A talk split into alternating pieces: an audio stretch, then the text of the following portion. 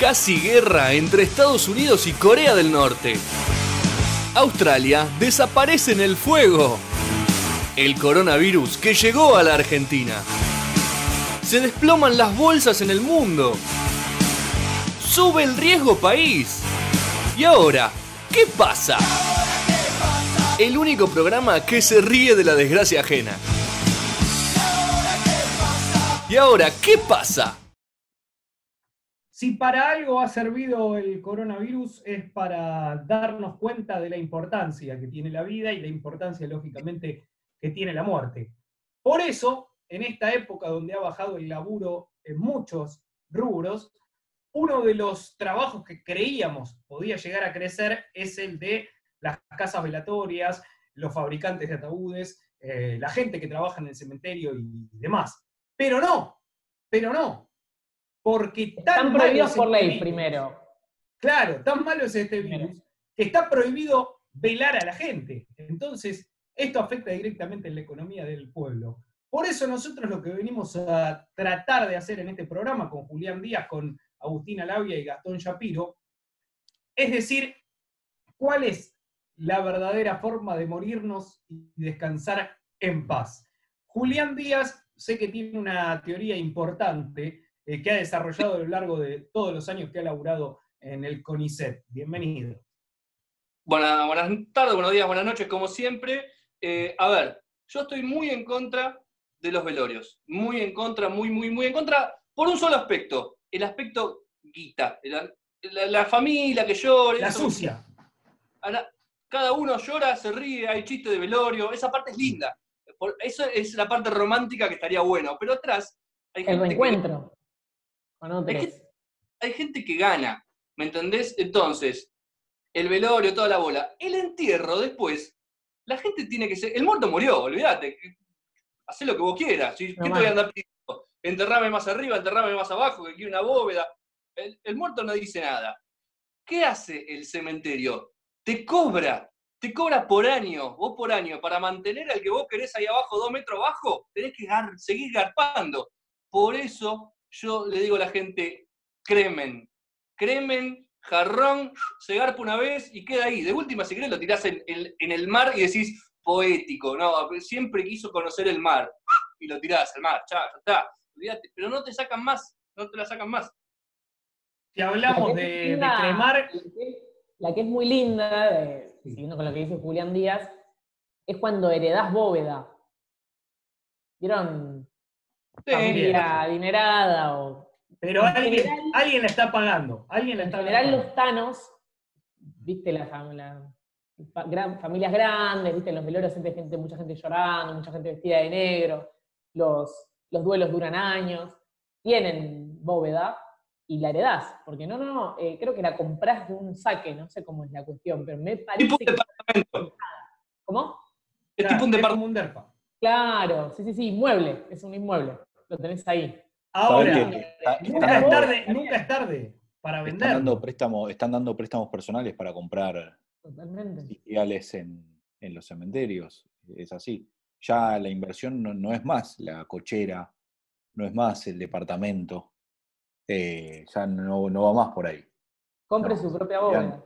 Julián Díaz sabe mucho de esto. No va más Y por ahí. después tiene, y, y eso sería un paso previo, eh, y por eso también estamos con Gastón Shapiro, quien está a cargo de, de uno de los posgrados más importantes a nivel Latinoamérica, eh, le da el pie a lo que es después el manejo de los muertos, trasplantes por zurda, eh, Te gente que sorprendería. matan porque Te sorprendería, la verdad que conozco, conozco historias que, bueno, la, por, eh, estoy, tengo contratos de por medio que me impiden, que me impiden poder contarlos, pero la realidad es que se hacen muchas cosas eh, en cuanto a, sí, eh, no, no me diga, no me diga cagón, eh, simplemente es por ley, pero la realidad es que la gente adinerada puede comprar, como en las películas, como en, nuestro, en nuestras más profundas deseos, cuando uno tiene un familiar que está al borde de la muerte o necesita un trasplante, y usted dice,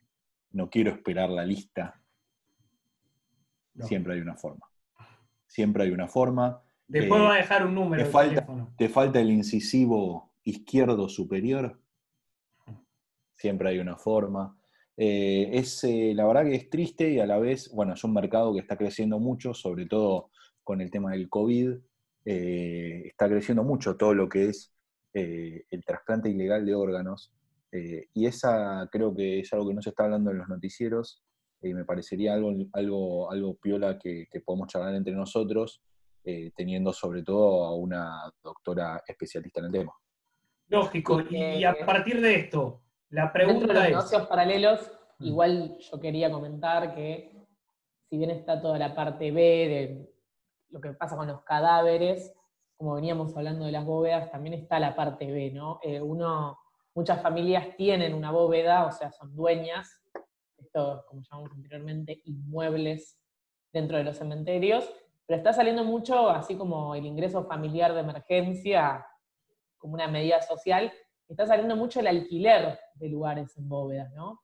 Eh, si se fijan bien, en algunas páginas de internet, en la Deep Web, pueden encontrar anuncios de, bueno, se alquila espacio en tal bóveda, tal cementerio, familia Tengo, tengo una duda con respecto a eso. Eh, Mm. ¿Por cuánto tiempo se arrenda? Y ahora se están... ¿La eternidad? Dos, tres años. como departamentos de dos años. ¿Y cómo Pero bueno. después tenés que sacar al, al fiambre? Y Sí. no se hacen cargo después, es como un departamento que vos dejás. Se Después deja va el el- cajón, y si no hay nadie para recibirlo, quedará en la puerta de la bóveda. De hecho, uno de los grandes problemas acerca de, de este asunto son los, los llamados ocupas, ¿no? Gente que va y que en, en un descuido te emboca cuatro cajones adentro de, Totalmente. de una obra. Re- Reserva, reserva espacios. Está saliendo mucho No. también un par de cadáveres adentro del mismo cajón. Eso también ¿eh? ahorrar. No te la Eh, ves. ahora venir, yo- ¿qué pasa? Yo pregunto, eh, con el aumento del precio de la carne, ¿no estamos más cerca de que ¿Del se empiecen a hacer muertos a la parrilla bajo el lema La Última Cena? Es difícil esa, ¿eh? Yo no la veo. El COVID, si murió por COVID, difícilmente alguien elija comérselo. Claro, yo creo que pasa por ese lado, pasa por el lado de eh, cómo fue la muerte. Por, ej- por ejemplo, a Maldonado no lo vas a hacer a la parrilla porque sabe qué, no, no, no, come, no come nadie, eso está imposible de demostrar. Pero. Pero un estofado. murió ¿Estofado? Murió fresco, bobazo, pum, y cayó seco ahí, tenés una semana. En una semanita lo, lo carneás, lo, No, lo sabes que no. eh, Por ejemplo, a Kobe Bryant. Kobe Bryant va. se que cotiza. No, aparte el problema con Kobe Bryant es que ya estaba medio rostizado. Sí. Entonces ya está pasado. Si vos lo tirás a la parrilla, no sirve. Es como que le Claro. tenés que dar una calentada y ¡pum! No, le tenés que dar, lo tenés que hacer a fuego lento. Estaba sellado ya, ¿no? Ya estaba Claro. sellado, microondas, ¡pum! De, de una. A fuego lento y, y desmenuzado. ¿no? Claro, es Por ejemplo, Goldie tampoco. Goldie no. Con tacos. No, al contrario. Al contrario, Goldie es carne eh, que eh, es como el vino y es como el whisky. Como que la Ojo, fueron, ¿eh? con los años la fueron, eh, viste, le fueron tirando. Macerando. De hecho, si, si lees eh, la biografía no autorizada de Goldie, dice que eh, dos veces por semana se embadurnaba un poco en mostaza dulce, Ah. ¿sí? como que se tiraba en el cuerpo, porque sabía que llegado el momento su familia iba a salir muy beneficiada con la venta de, de la carne. aparte, esa mostaza era de la mostaza granulada, entonces era exfoliante. Claro, sí, ¿Qué es? exactamente. Exactamente. Bien. Con OS de 510, bueno, cualquiera puede hacer lo que sea, ¿no? Entonces con Goldie vamos. Con Goldie también, obvio. Pero el tema es, es ya un precio, porque ahí también se te dispara. Selecto. Eh, a ver, un, Y es un un, tumor barato. nuevo también. Claro. No, no, es que, a ver, si, si es barato el muerto, vos lo podés hacer ponerle en rapiditas, haces una especie de taco, eh, le metés cebollita, eh, un poquito de tomate, queso. No, sí, con cebolla y ajo va bien cualquier cosa. Después Ahora, tenés- pero, pero si la carne es buena, no. Si la carne es buena, no. Porque No para necesita nada más, tal cual, tal cual. Parrilla, Después- vuelta, y vuelta y listo. No. tenés el caso, tenés el caso de Nisman. El caso de Nisman es un caso particular.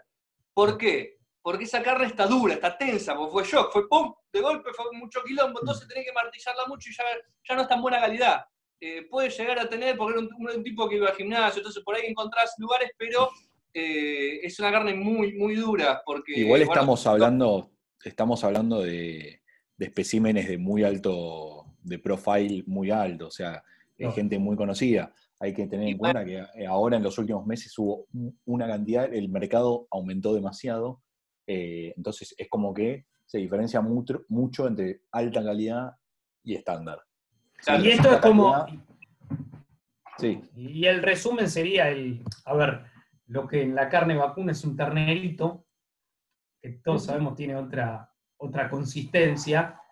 Bueno, lógico, sabemos de, de qué se trata, no es necesario ahondar, eh, pero también son carnes ya más caras, eh, menores a 10 años. En general, entre 2 y 3 viene en bárbaro. general eso se vende mucho en iglesias.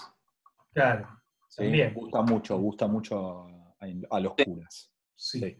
Eh, pero bueno, eh, les agradezco, les agradezco por, por este programa, les agradezco por haber nutrido a la audiencia de, cosas que valen la pena, ¿no? Porque en definitiva para esto estamos, para cambiar las realidades, porque creemos que cada uno de ustedes merece saber la verdad y para eso la pregunta que nos hicimos en su momento fue, ¿y ahora qué pasa? La respuesta la intentamos encontrar en cada uno de los programas. Chao.